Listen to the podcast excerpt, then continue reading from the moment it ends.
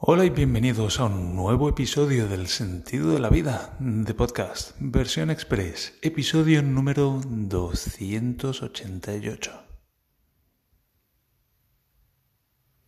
En este episodio quiero hablar acerca de la meditación y en particular de las posturas de meditación.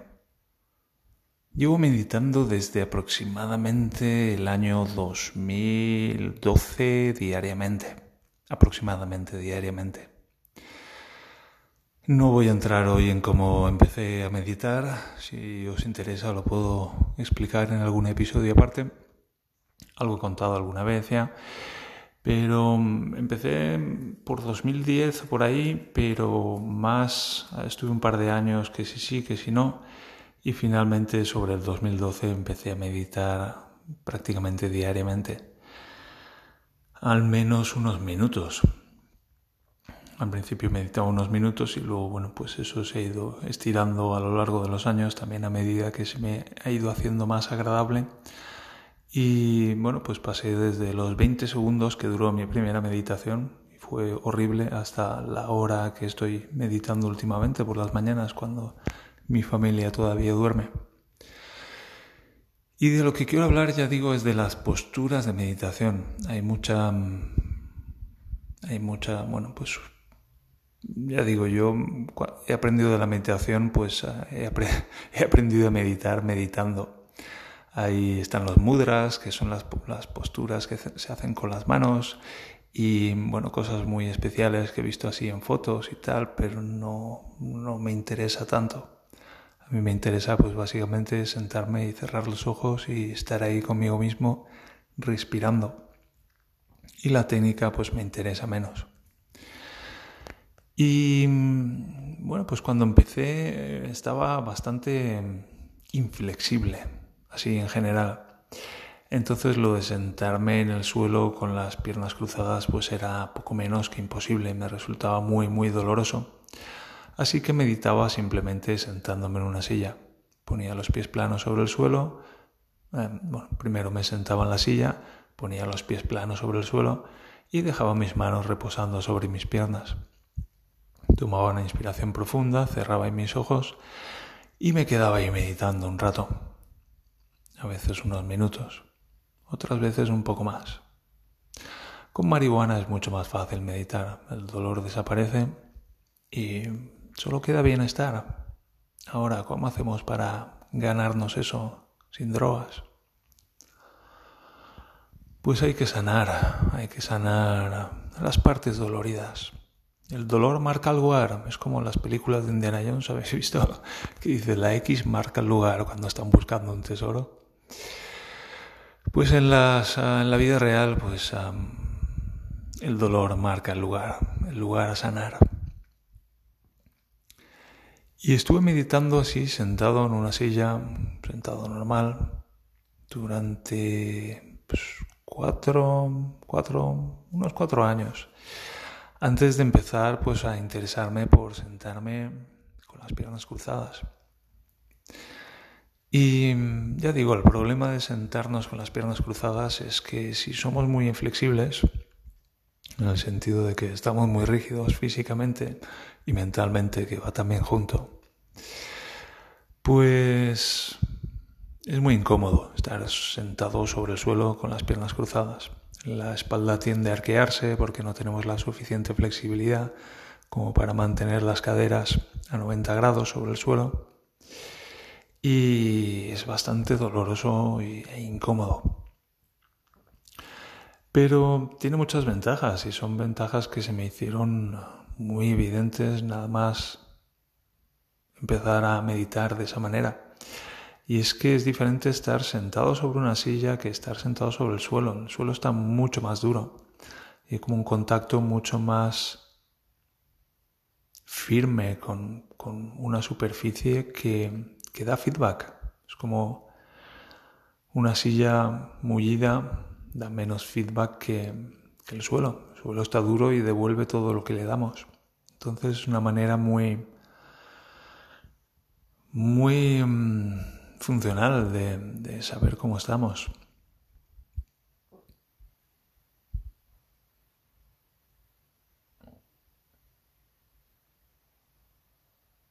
Tal vez un momento para saber cómo estamos.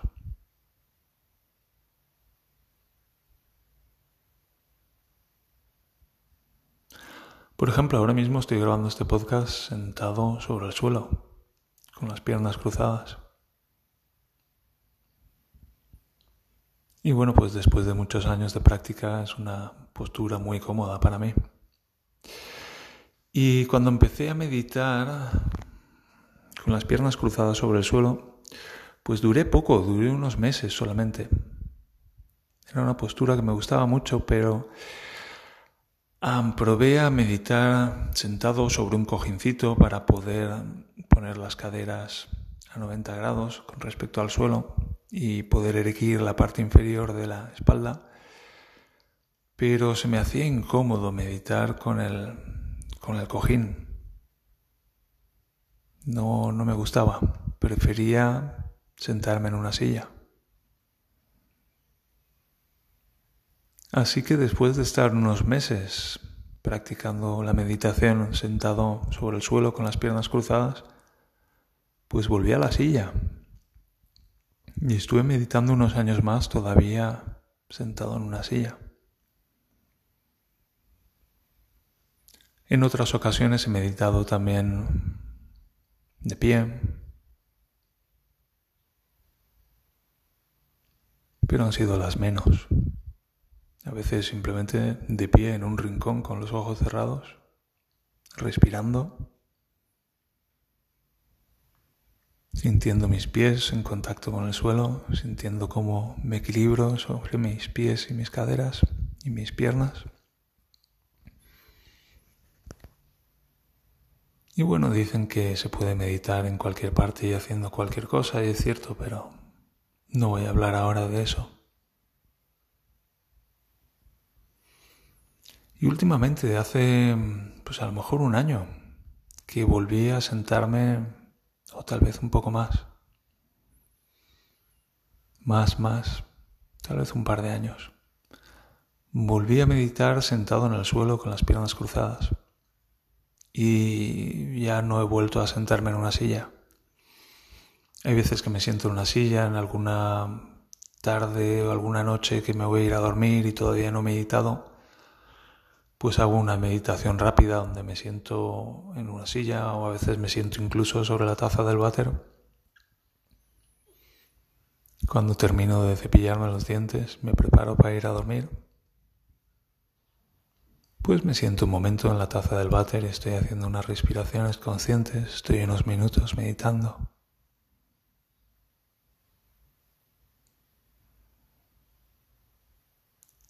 Y bueno, supongo que conocéis la postura de la postura del loto, que es esa postura que consiste en subir los pies encima de los, de los muslos de cada una de las piernas. Que yo la primera vez que lo vi era como, como, como, ¿cómo puede un ser humano hacer eso?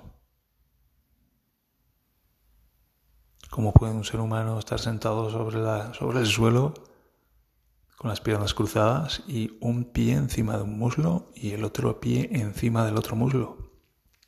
Es imposible. Pero bueno, con el paso de las meditaciones y de los años, pues se van flexibilizando muchas cosas, y en particular las, los ligamentos. Los ligamentos de las rodillas y los ligamentos de las caderas. Y yo todavía no he llegado a, la postura del loto, eso todavía me queda. Y una vez leí en un libro que decía, no tengas prisa porque tienes toda la vida para conseguirlo, pero solo tienes dos rodillas, así que cuidado. Y como amo mucho mis rodillas porque me encanta caminar, pues me lo tomo con mucha calma. Y lo que sí que empecé a hacer ya hace unos años, pero luego lo dejé y ahora luego me puse a hacerlo también cuando estoy sentado con las piernas cruzadas sobre el suelo, es que cuando llevo un rato mis articulaciones están lo bastante blandas como para coger un pie y subirlo encima de la pantorrilla de la otra pierna. no del muslo, pero sí de la pantorrilla. Y me queda una rodilla un poco más alta que la otra, pero no pasa nada. Simplemente me reequilibro y, y me mantengo en esa postura y es agradable porque estira, estira de la pierna y estira de la cadera y estira pues de toda la espalda y estira de, la espalda incluso hasta la parte superior del, del pecho, incluso el cuello. Y es una manera de, de estirar de la columna entera. Y cuando llevo un rato así sentado en esta postura, pues vuelvo a bajar el pie, pero en vez de bajarlo por delante, lo bajo por dentro y avanzo el otro pie. Y estoy unos minutos así y entonces cambio de pie. El pie que se ha quedado delante ahora lo subo a la otra pantorrilla y me vuelvo a sentar encima.